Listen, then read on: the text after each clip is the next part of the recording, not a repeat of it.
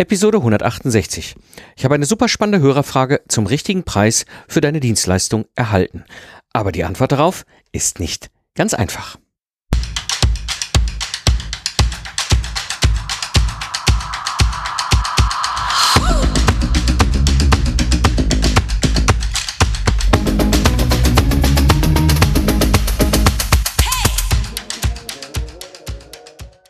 Hallo Gamechanger, willkommen beim Productized Service Podcast, der Podcast für Freiberufler, Solopreneure und Führungskräfte, die aus dem goldenen Zeit gegen Geld Hamsterrad aussteigen wollen. Am Mikrofon ist wieder Mike Pfingsten, dein Mentor und Gründer der Productized Service Mastermind. Ich unterstütze dich dabei, deine freiberufliche Dienstleistung zu standardisieren und auf Autopilot zu bringen, damit du wieder die Freiheit hast, selbstbestimmt zu arbeiten.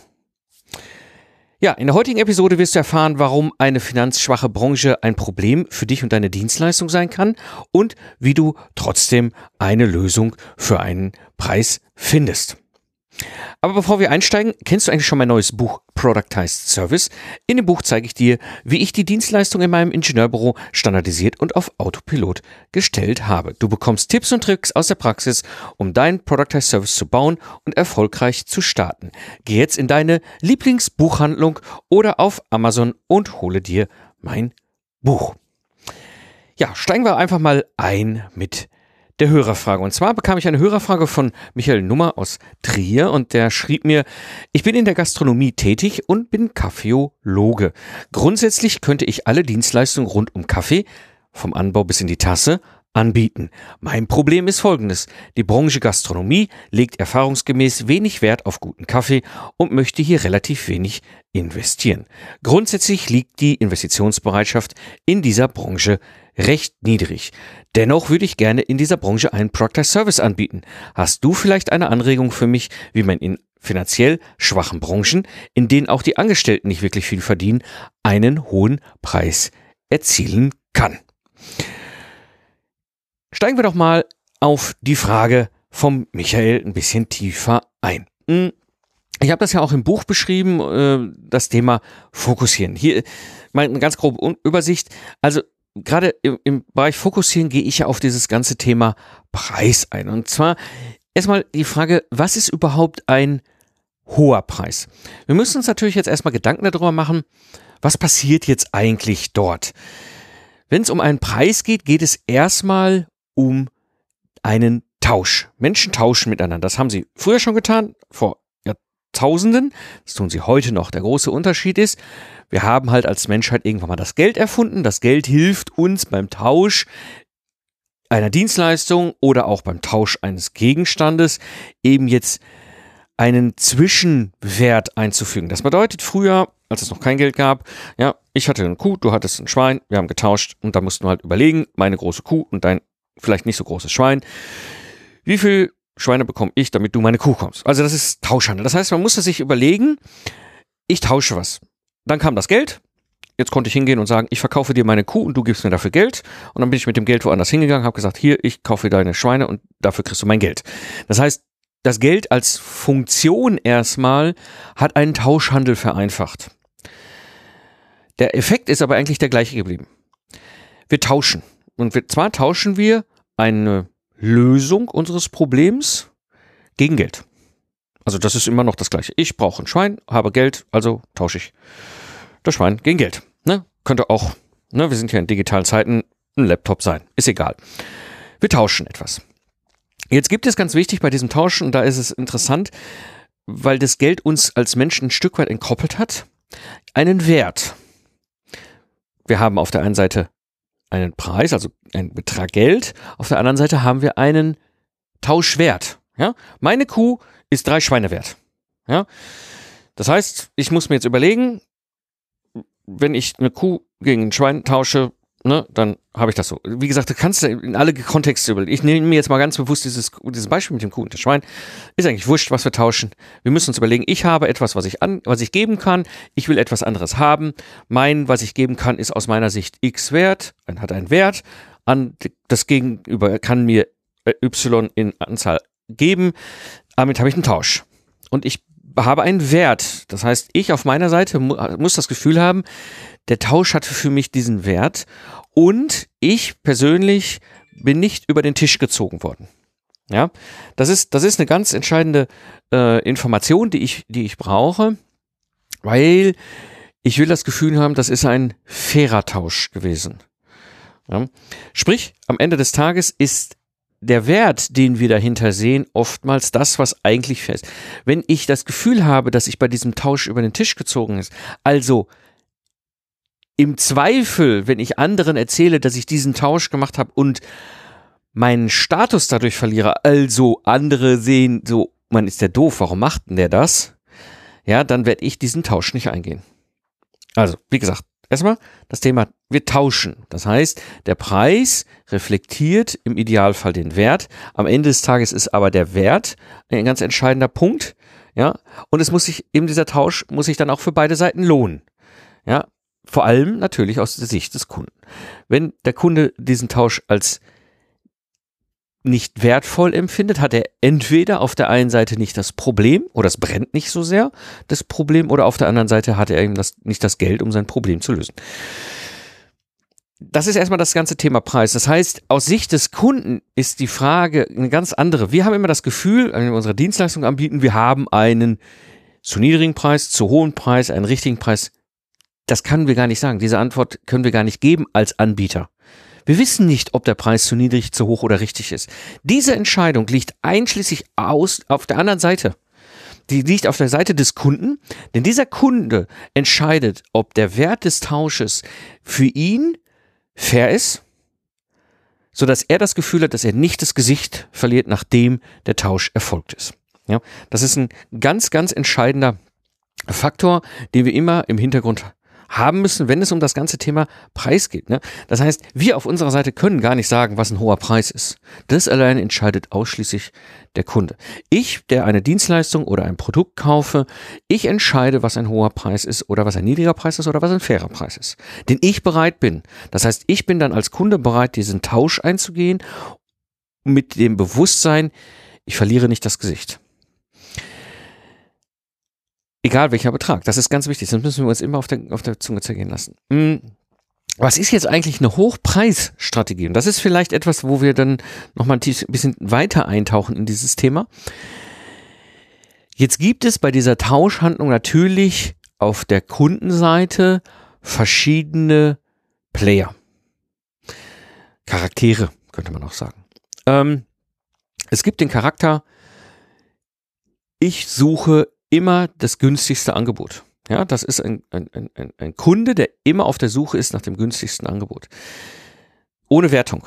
Ist so. Gibt es halt, ne? Nicht umsonst, gerade im Deutschen äh, existieren äh, Discounter, ja. Es wir suchen immer nach dem günstigen, es ist jetzt nicht per se deutsch, aber es ist schon typisch, gerade in Deutschland merke ich das sehr stark, wenn ich im Ausland bin, die setzen auf andere Dinge äh, als den günstigsten oder niedrigsten Preis. Aber es gibt diesen Menschen. Das heißt, ich kann in meiner Preisstrategie dahin fahren und sagen, ich adressiere vom Angebot her den günstigsten Preis. Ja, das heißt, diese Person legt sehr viel Wert darauf, einen niedrigen Preis zu bezahlen. Das bedeutet, da geht es nicht so sehr um die Lösung des Problems oder die Qualität dessen, was ich da bekomme für den Tausch.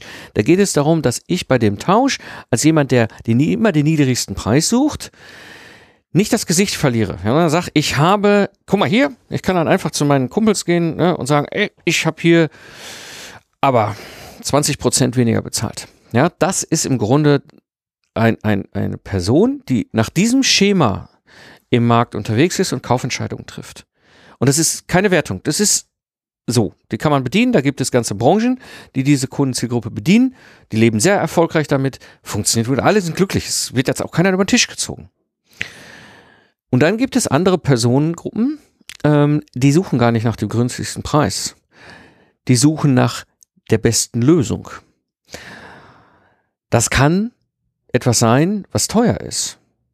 Aber auf der anderen Seite auch da wieder meinen Status unterstreicht, unterstützt. Guck mal, ich habe mein Problem gelöst. Ja, hat viel Geld gekostet, aber das Problem, ich habe es gelöst. Ja. Und äh, das ist im Grunde die Hochpreisstrategie. Das heißt, ich kann hingehen in den Markt und sagen, ich habe eine Dienstleistung, ich bin der günstigste Anbieter im Markt, oder ich habe eine Dienstleistung und bewusst adressiere ich mit dem Preis ein Kundensegment, was primär ihr Problem lösen will und nicht den günstigsten Preis haben will. Aber die Problemlösung, die muss auf Meisterlevel sein. Ja. Das ist eigentlich eine Hochpreisstrategie. Auch da gibt es Grenzen. Ich kann natürlich jetzt nicht in dieser Zielgruppe äh, äh, Zehntausende von Geld für meine Dienstleistung nehmen. Die wird auch irgendwann an einen Punkt kommen, wo sagen, ja, ich habe zwar kein Problem, äh, hochpreisig mein Problem zu lösen, aber irgendwann ist auch Schluss. Ja. Ähm, der Witz ist aber bei diesen beiden verschiedenen äh, bewusst extrem. Ne? Wenn ich die Niedrigpreisstrategie fahre, also ich bin der günstigste Anbieter im Markt, kassiere ich mir ein Problem. Das Problem heißt, es macht nur Sinn, diese Strategie zu fahren, wenn ich auch wirklich immer der günstigste bin. Bin ich der zweitgünstigste, habe ich kein Geschäft mehr. Ja, das heißt, dieser, dieser Preiswettbewerb nach dem günstigsten Preis sich auszurichten im Markt, zu sagen, ich bin der günstigste Anbieter. Es gibt nur eine Nummer eins im günstigsten. Die Nummer zwei hat schon verloren. Ja. Was natürlich auch am Ende des Tages sich in einem Geschäftsmodell dann abbildet, wo du entscheiden musst, ob du es haben willst. Im Hochpreissegment, also ich adressiere eine Kundenzielgruppe, die Wert liegt auf, das, auf die Lösung ihres Problems, auf die Qualität des Ergebnisses, ja, da ist es nicht schlimm, wenn ich der Zweite bin, was das Preissegment angeht. Ich habe immer noch ein, also Hochpreissegment sind wir jetzt, ne? Also ob ich jetzt 10.000 Geld oder 9.000 Geld dafür nehme und der Kunde entscheidet sich für 9.000 Geld anstatt für die 10.000 Geld Lösung, weil er von dem Ergebnis bei mir überzeugt ist, das macht nicht den Unterschied. Es ist aber sehr wohl ein Unterschied, ob ich der 100 Geld Anbieter bin oder der 99 Geldanbieter, ne? dann ist klar, dass alle Kunden, die in diese Richtung tendieren, immer bei dem 99 Geldanbieter vorbeischauen und ich als 100 Geldanbieter gucke in die Röhre. Ja, also das heißt, eine Hochpreisstrategie bedeutet jetzt nicht per se hohe Preise, sondern es bedeutet, ich gehe ganz bewusst nicht die Niedrigpreisstrategie, weil da kann ich, bin ich Erster oder verliere. Es gibt keinen zweiten Platz in der Niedrigpreis, im Niedrigpreissegment. Im Hochpreissegment äh, also sprich in dem Bereich, wo ich ganz bewusst eine gewisse Zielgruppe adressiere, mit einem ganz, mit einem ganz klaren Nutzenversprechen und natürlich auch mit dem Nachweis, dass ich auf Meisterlevel-Ebene ähm, ein Ergebnis oder eine Dienstleistung erbringe, da habe ich kein Problem, da kann ich auch Zweiter sein. Ja, äh, mit meinem Preis. Da muss ich nicht immer der teuerste sein, da kann ich auch der zweit- oder drittteuerste sein, mache immer noch einen guten Umsatz. Ja, ich darf nur nicht zu günstig werden. Und da gibt's natürlich einen großen äh, Bereich dazwischen und das ist etwas, was viele nicht so, nicht, nicht so bewusst haben. Wir haben diese Niedrigpreisstrategie, ja, da bin ich Erster oder Verlierer. Oder ich habe die Hochpreisstrategie, sprich also, da habe ich ein gewisses Kundensegment und dann gibt es diesen, ja, diesen Bereich dazwischen. Und das ist wie so ein U. Der, der Bereich dazwischen macht, verdient gar kein Geld. Ja, das ist so die Masse oftmals die kommt so gerade eben über die Runden. Weil die Hochpreisstrategie verkaufst du wenig, aber dafür einen hohen Preis. Ja. Beispiel mit mir, Lastenheft erstellen, ja, Product for Service ist ein Hochpreisangebot. Es gibt nur ein gewisses Segment an Kunden, die überhaupt bereit sind, die 12.500 Euro für so ein Lastenheft in die Hand zu nehmen. Aber die, die das haben wollen, machen es. Und alle anderen, die sagen, ich will aber den günstigsten, das günstigste Angebot haben für ein Lastenheft, die adressiere ich gar nicht. Ja. Weil die, die kannibalisieren sich sowieso untereinander und da kriegst du, also für 3000 Euro kriegst du halt einfach kein gutes Lastenheft. Kannst du machen, was du willst. Ist aber so. Weißt du, das heißt, du hast diese, diese, diese Überlegung, wenn ich eine Hochpreisstrategie habe, ich adressiere eine gewisse Zielgruppe, die einen völlig anderen Problemlösungsblick hat als die Niedrigpreisgruppe, äh, aber die auch durchaus damit dann bereit ist, auch höhere Preise zu bezahlen. Und das bringt mich zum Thema Nutzen. Die Frage, die du dir stellen solltest, ist so, welchen Nutzen stiftest du? Ne? Und der erste Schritt in diesem Bereich Nutzen stiften und Preis, ich erkläre das sowohl auch im Buch äh, natürlich, wie aber auch in der Project Service Mastermind habe ich dann auch noch, noch einiges dazu, was dir hilft an, an Werkzeugen, an, an Methoden und auch an äh, Vorlagen, dass du das nochmal für dich ja selber erarbeiten kannst. Grundsätzlich ist der Ansatz immer der, mh, hm, in welchem Bereich bist du mit deiner Dienstleistung unterwegs? Es gibt nämlich äh, zwei Bereiche. Das gilt jetzt primär für B2B. Es gibt es in gewisser Weise, in gewisser Form auch im, wenn du Privatkunden adressierst mit deiner Dienstleistung, aber der größte Teil von uns adressiert ja äh, Geschäftskunden mit ihrer Dienstleistung. Im Geschäftskundenbereich hast du bei deinen Kunden im Grunde, wenn du die Firma betrachtest deines Kunden, zwei verschiedene Segmente. Das eine ist das sogenannte Cost Center und das andere ist das Profit Center. Was bedeutet das? Dein Kunde ist egal, ob das eine One-Man-Show ist oder ob das ein 10.000 Mann-Unternehmen ist. Die haben verschiedene Bereiche. Buchhaltung, Einkauf, Geschäftsführung, Produktion, Entwicklung, Marketing, IT, was auch immer. Ja, das heißt, diese ganzen verschiedenen Tätigkeitsbereiche, die große Unternehmen, also Mittelständler und Konzerne ja dann oftmals in, in, in Abteilungen strukturieren, sind Aufgaben, die halt in, in Summe zu einer Unternehmung gehören. Und das ist völlig egal, ob das jetzt ein Solo-Unternehmer, Unternehmerin ist oder ein großer Konzern. Diese Tätigkeiten gibt's alle. Auch ich habe Marketing, auch ich habe das Thema IT, auch ich habe das Thema Buchhaltung, auch ich habe das Thema Leistungserbringung. All diese ganzen Sachen als Solo-Show genauso. Aber für beide Segmente, also für, ne, sowohl für die, für die Konzerne wie auch für mich als Solo-Show gilt es, es gibt Profit Center und es gibt Cost Center. Ganz einfaches Beispiel.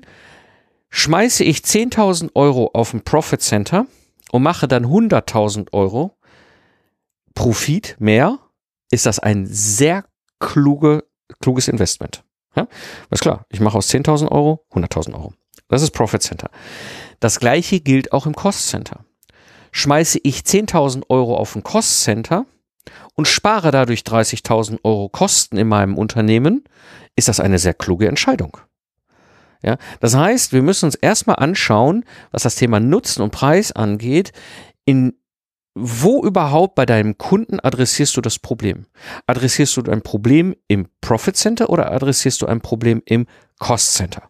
Ja, und ganz typisch Vertrieb und Marketing sind Profit Center. Schmeiße ich 10.000 Euro auf den Vertrieb und mache 50.000 Euro mehr Umsatz. Keine schlechte Idee. Schmeiße ich 10.000 Euro auf den Vertrieb, mache 100.000 Euro mehr Umsatz keine schlechte Idee. Ja? Schmeiße ich 10.000 Euro auf die Geschäftsführung und spare damit 30.000 Euro Umsatz? Oder mache zukünftig mehr Umsatz. Also Geschäftsführung ist so die einzige, das einzige Twitter, ja. Also Geschäftsführung ist natürlich, fühlt sich selber immer als, also ich bin natürlich als Geschäftsführer. Profit Center ist ja klar, aber natürlich könnte man das auch als Cost Center sehen. Aber es gibt natürlich ganz viele Bereiche, wo ich, ne, wenn ich was Problem löse, Geld gespart wird oder Zeit, ja. Also gerade Geschäftsführung bist du ja eigentlich eher bei Zeit als bei, bei, beim monetären Geld sparen. Hm. Was jetzt Quatsch war, ne? Monetäres Geld sparen. Ähm, also beim Geld sparen. Also, Lange Rede, kurzer Sinn, es gibt Profit Center, es gibt Cost Center, es ist völlig egal, ob es eine Solo-Show ist, dein Kunde oder ob es ein Konzern ist. Alle haben die gleiche Grundstruktur und einfach nur die Frage, ich habe ein Problem bei meinem Kunden, was ich löse. Ist dieses Problem im Profit Center? Ist dieses Problem im Cost Center? Ja, und dann kann ich, da kann ich dann starten und sagen, okay, da lege ich jetzt los.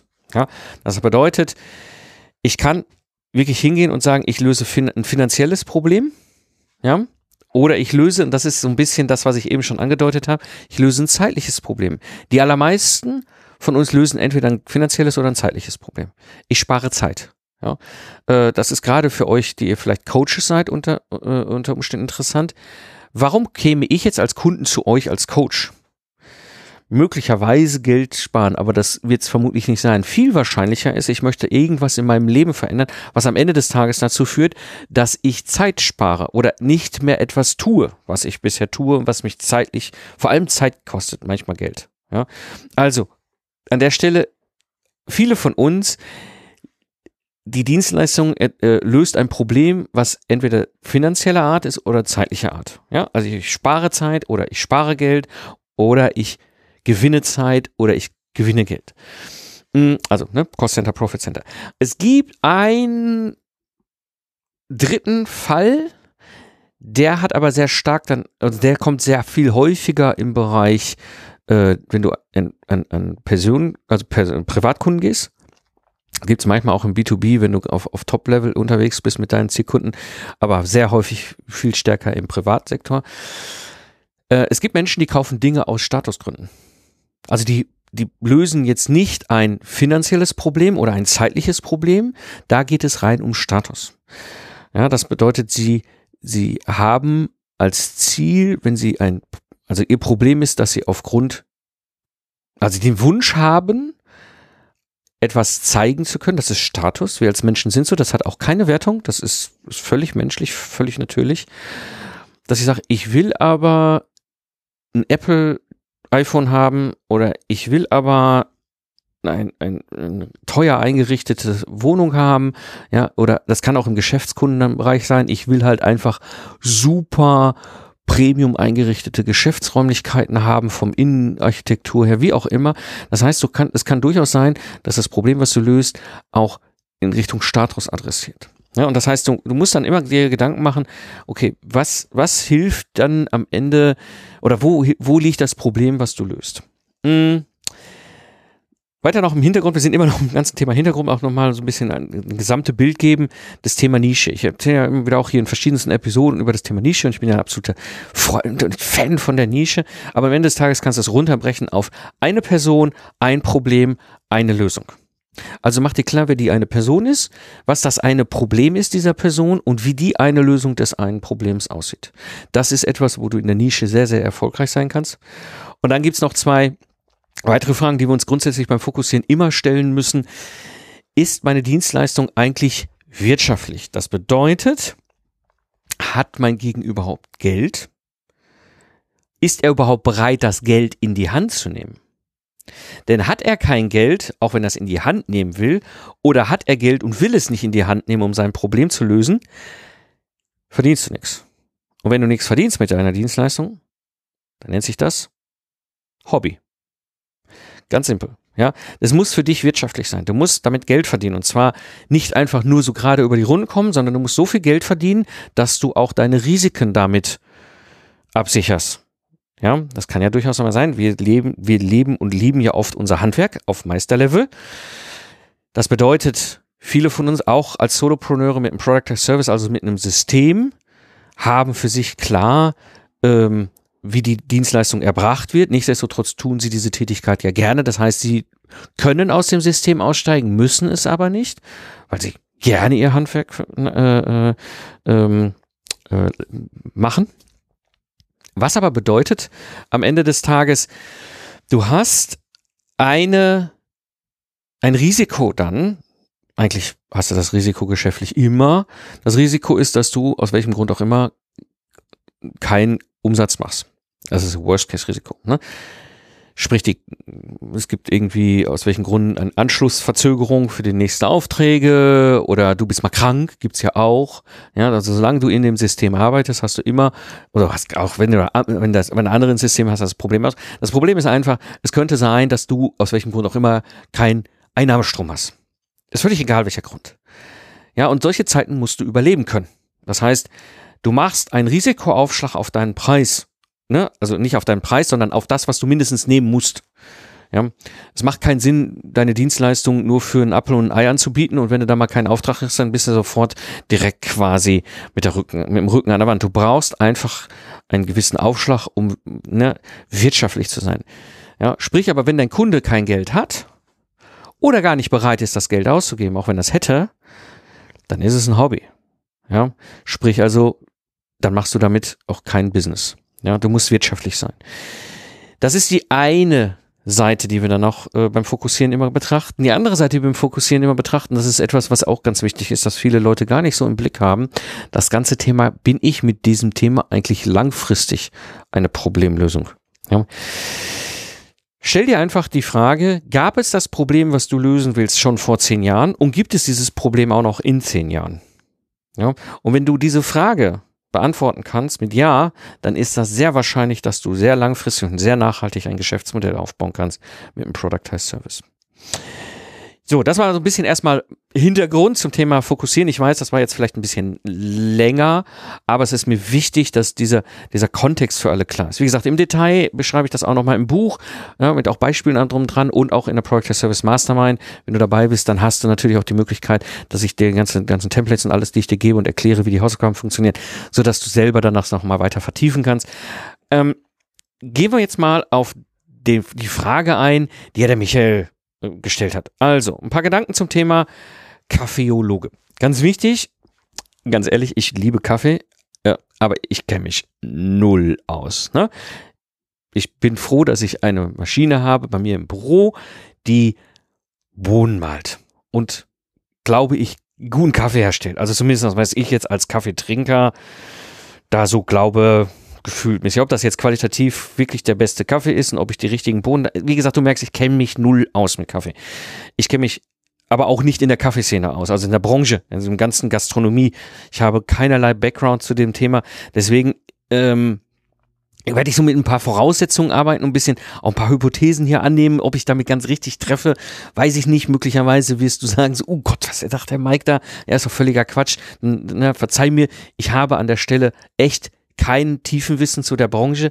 Ich setze mal einfach voraus, du als Kaffeologe bist absoluter Experte oder Meister deines Fachs und du möchtest als Solo-Show unterwegs sein. Das ist jetzt erstmal so ein bisschen der Ansatz, auf dem ich jetzt mal losstarten werde. Ähm, und als ich deine Frage gelesen habe, sind mir direkt erstmal so ein paar Ideen durch den Kopf gegangen. Du schreibst ja, du hast eine Zielgruppe, die im Grunde kein Geld bezahlen können. Also damit sind wir sowieso erstmal an, der, an, dem generischen Punkt, was ich ja auch, glaube ich, eben sehr lange eingeleitet habe beim Fokussieren. Ja, äh, du hast eine finanziell schwache Branche, in der die Angestellten nicht wirklich viel Geld verdienen. Wie kann man da einen hohen Preis verdienen? Kannst du nicht. Ja, das ist das Thema. Hat er überhaupt Geld und ist er bereit, Geld in die Hand zu nehmen? Kann er nicht. Also wäre es Hobby, an diese Branche Gastronomie per se ranzugehen. Ja. Die Frage, wenn du jetzt im Geschäftskundenkontext unterwegs bist, gibt es andere Bereiche? Und da könnte man jetzt wirklich überlegen, das war jetzt, also wie gesagt, das sind jetzt Ideen, ob das alles Sinn macht und ob es da einen Markt gibt, keine Ahnung, das weiß ich nicht. Ich könnte mir vorstellen, dass du einen Product as Service aufbaust, wo du als Zielkunde Premium Kaffeemaschinenhersteller adressierst. Ja, also diese Hersteller von diesen Geräten, die 1000, 1500 Euro kosten, die sich Privatleute in ihre Küche stellen. Dass du denen eine Dienstleistung anbietest. Oder ich könnte mir auch vorstellen, dass du ein Product as Service baust, zum Beispiel für Premium Maschinenhändler. Ja, ich weiß, es gibt hier in Köln äh, in der Innenstadt ein, eine Anführungsstrichen Kaffeebar. Man kann da Kaffee bestellen. Aber eigentlich, ganz eigentlich, ist das ein kleiner, feiner Premium Kaffeemaschinenhändler. Und da in der Ecke Product as Service anbieten. Das wäre jetzt zum Beispiel was im Geschäftsbereich. Wie gesagt, ich kenne mich zu wenig aus, wo all deren Probleme liegen, aber dann bist du weg von diesen Gastronomiekunden. Weil die haben ja offensichtlich kein Geld und damit wäre es Hobby, ihnen eine Dienstleistung zu verkaufen oder anzubieten. Äh, also müssen wir gucken, welche anderen Player im, im B2B hast du denn noch? Und das sind die Maschinenhersteller und das sind die Händler, die mir so ad hoc einfallen und die werden sicherlich Themen haben, wo du als Kaffeologe ein Problem lösen kannst, ein Engpass bei denen lösen kannst. Und da zum Beispiel hinzugehen und zu sagen, da baue ich jetzt einen Productized Service weil diese Gruppe, anders als die Gastronomie, durchaus Geld verdienen wird, sonst wäre sie ja nicht da. Ja, ähm, das heißt, du kannst diese Maschinenhersteller adressieren, du kannst diese Händlergruppen adressieren und mit einem Productized Service ein Problem von denen lösen. Ja. Andere, und das fand ich noch spannender, ne, ich gehe jetzt mal rüber, deswegen habe ich heute auch bewusst dieses Thema Status beim Nutzen eben ne, gesagt, ist ein Privatkunde zu adressieren. Ja. Mm. Und dann nehme ich mal das Beispiel, das habe ich glaube ich ja auch schon mal im Podcast erzählt oder das habe ich auch als Case Study in der, in der Mastermind, dieses Thema, wie kann ich einen Premium-Kunden, also wie bin ich, kann ich im Premium-Segment Pri äh, Privatkunden adressieren? Und das könnte interessant sein, weil, nehmen wir jetzt mal an, ich mache mal ein, ein hypothetisches Beispiel. Ich bin der Typ, viel Geld und lege Wert auf richtig viel Status. Das heißt, ich fahre natürlich den neuesten Tesla. Ich habe natürlich ein ziemlich klar, also eine Villa, die entsprechend repräsentativ ist. Ja, ich habe, ich, ich lege auch wahnsinnig viel Wert auf, auf, auf Klamotten alles, all das, was wichtig ist, also das ist keine Wertung. Ja, ich bin jetzt nicht der Typ. Ich, wenn man mich manchmal sieht, denkt man immer so, mein Gott, ja, der verdient doch Geld, warum läuft er in solchen Klamotten rum? Ich habe andere Dinge, die mir viel wert sind. Ja?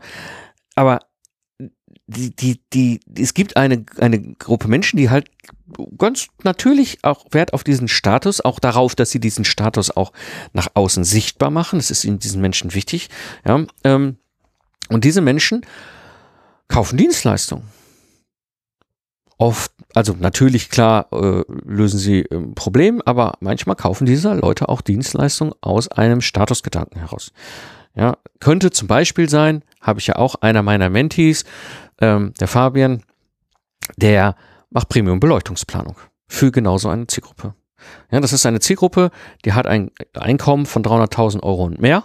In der Regel sind es dann Geschäftsführer, angestellte Geschäftsführer, angestellte Top-Manager, ja, die in dieser äh, Liga halt ein Einkommen haben.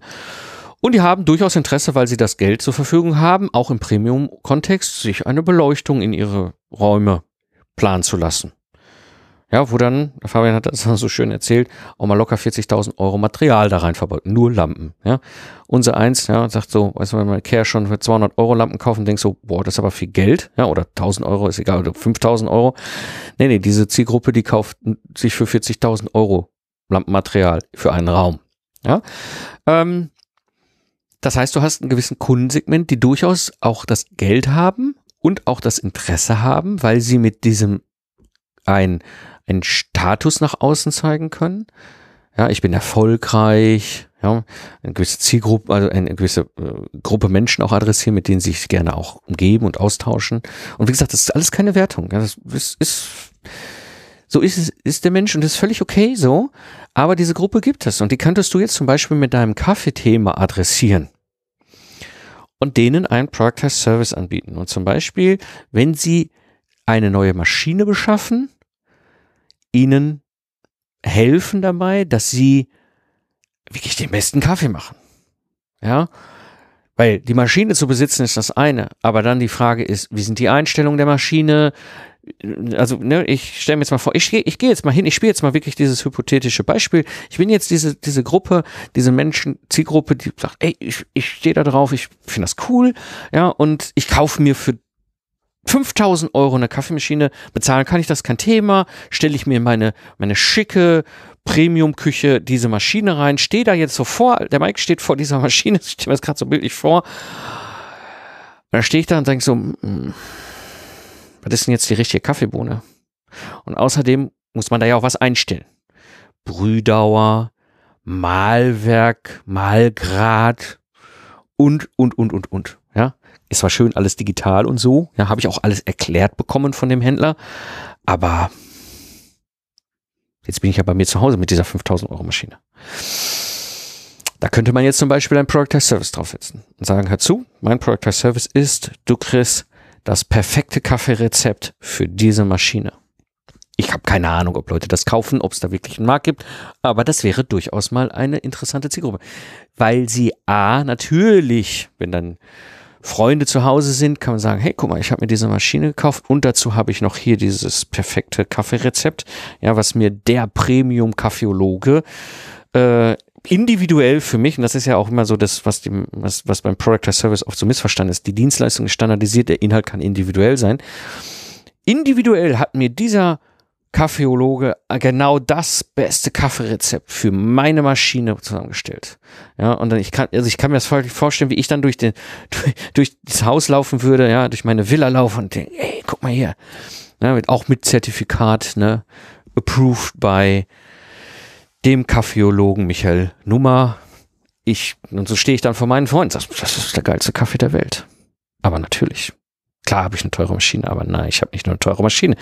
Ich habe auch die perfekte Einstellung für meine teure Maschine. Ich weiß, ich überdrehe jetzt gerade so ein bisschen, ist bewusst, aber möglicherweise gibt es ja Markt. Ich will das nicht ausschließen. Ja, ähm, da musst du halt für dich in dich gehen und sagen, okay, gib, bin ich bereit, diesen Markt zu adressieren?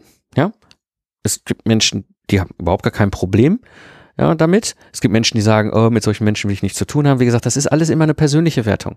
Ja, ich bin da extrem tolerant. Ich habe da überhaupt gar kein Problem, mit solchen Menschen zu tun zu haben ich kann mir das durchaus vorstellen, so eine Dienstleistung, wenn ich Kaffeologe wäre, an diese Zielgruppe zu verkaufen. Ja, ist so völlig okay. Ja.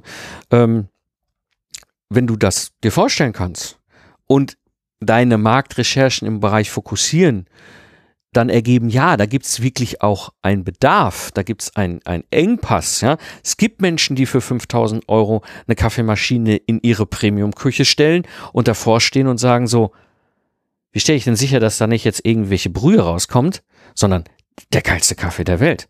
Ja, ich kann mir vorstellen, dass es da was gibt. Also, und dann machst du einen Product as Service, überlegst du, um dieses Problem zu lösen, ja, dass du da was anbietest. Und es kann auch gerade bei dieser Zielgruppe durchaus remote funktionieren. Das ist total super, ja. Ähm, ich glaube, dafür musst du nicht persönlich bei denen vor Ort sein. Ja, sondern dass, dass, dass man sich da einen Product as Service aus, ausdenkt, der wirklich komplett virtuell funktioniert. Ja, weil diese Zielgruppe könnte das durchaus sehr schätzen. Das ist nämlich eine Zielgruppe, die oftmals wenig Zeit hat. Ja, und so kannst du mit dem virtuellen Angebot viel mehr auf ihr Zeitbedürfnis eingehen. Ja, dass du irgendwann Angebote machst, das ist virtuell, aber dann zu Uhrzeiten, wo die können.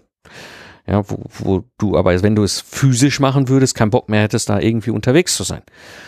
Also wie gesagt, das sind also ganz verschiedene Aspekte. Einfach mal jetzt so als Idee. Ne? Also ich hatte jetzt mal so zwei verschiedenen, ähm, zwei verschiedene äh, Themen, Ideen. Ne? Das eine ist Geschäftskunde, gehst in Richtung Premium-Maschinenhersteller oder Premium-Maschinenhändler. Das andere wäre jetzt eine Idee in Richtung Privatkunden, Premium-Kunden, ja, die in diese Richtung Premium-Luxus unterwegs sind. Wie gesagt, was wichtig ist, egal ob du jetzt im B2B unterwegs bist oder im, im, im Privatkundensegment unterwegs bist, auch da wieder, ne, ich habe diese Ideen skizziert, ich habe keine Ahnung, ob es da wirklich Business gibt, aber das kann ich, kann ich mir gut vorstellen. Immer schauen, ist das wirtschaftlich und ist das langfristig. Ja, also sprich, ja, sind, haben Sie Geld und sind Sie auch bereit, Geld auszugeben, wenn Sie ein Problem lösen wollen, was du adressierst? Und auf der anderen Seite hatten sie dieses Problem schon vor zehn Jahren und werden die dieses Problem in zehn Jahren haben. Ich mache jetzt mal nochmal mein hypothetisches Beispiel mit dem Premium Luxus Privatkunden auf ja, sie haben Geld und wenn sie so eine teure Maschine kaufen, haben sie auch dieses Problem und möglicherweise sind sie auch bereit, das Problem zu lösen, indem sie deine Dienstleistung kaufen, also dein Product as Service. Ja, also es ist wirtschaftlich, weil sie durchaus auch hohe Preise, äh, also den Wert des Tauschens, ich hatte das ja ursprünglich, deswegen war es mir so wichtig, eine lange Einleitung zu machen. Ja, der Tauschwert. Sie haben, den, haben das Gefühl, sie machen einen guten Tausch.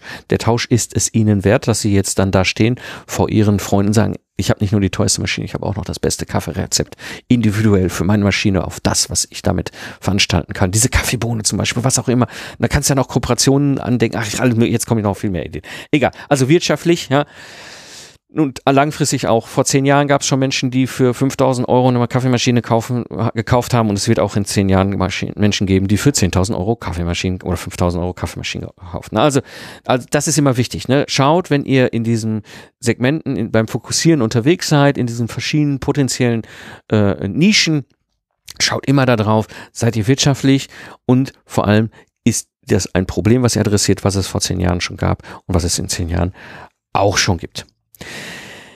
Naja, jetzt musst du natürlich, jetzt habe ich ein paar Ideen gegeben, jetzt musst du natürlich einfach mal gucken, welche von diesen Ideen du weiter im Detail analysierst. Wie gesagt, im Product Service Mastermind ist das die Etappe Fokussieren. Findest du auch im Buch. Ja, wie gesagt, in Mastermind kriegst du halt natürlich noch das Feedback von mir und von der Community. Das heißt, du hast noch natürlich noch mal doppelt mehr Sicherheit, wenn du in der Mastermind unterwegs bist. Aber einfach jetzt mal so als Ideen für die Frage, kannst du eigentlich in einer finanziell schwachen Branche, wo die Angestellten nicht wirklich viel verdienen, hohen Preis, sie zielen einfach mal eine Lösung. Wie kommst du aus diesem Thema raus in ein Segment, wo du wirklich Geld verdienen kannst? Gut, zusammenfassend für die heutige Episode. Also zum einen kann der Kunde nicht bezahlen, dann ist das ein Hobby. Und Premium können kann Kunden kann echt ein Weg sein, wenn du in diesem Unterwe äh, Segment unterwegs bist, wo du sagst, ah, der Gros meiner bisherigen Kunden kann das nicht, aber es gibt einen gewissen Segment und Premium-Kunden kann da durchaus eine Lösung sein. Wichtig, wichtig, wichtig, das kann ich immer empfehlen, nutze eine Nischenstrategie. Ja, wenn dir die Episode gefallen hat, dann würde ich mich natürlich freuen, wenn du sie weiterempfiehlst, denn sicher kennst du Menschen in deinem Netzwerk, für die der Inhalt hier eine wertvolle Hilfe ist. Geh einfach auf LinkedIn und poste die Episode in deinem Netzwerk. Das war die heutige Episode des Productize Service Podcast. Ich bin Mike Pfingsten und danke dir fürs Zuhören. Lach viel und hab viel Spaß, was auch immer du gerade sagst, machst. Und so sage ich Tschüss und bis zum nächsten Mal.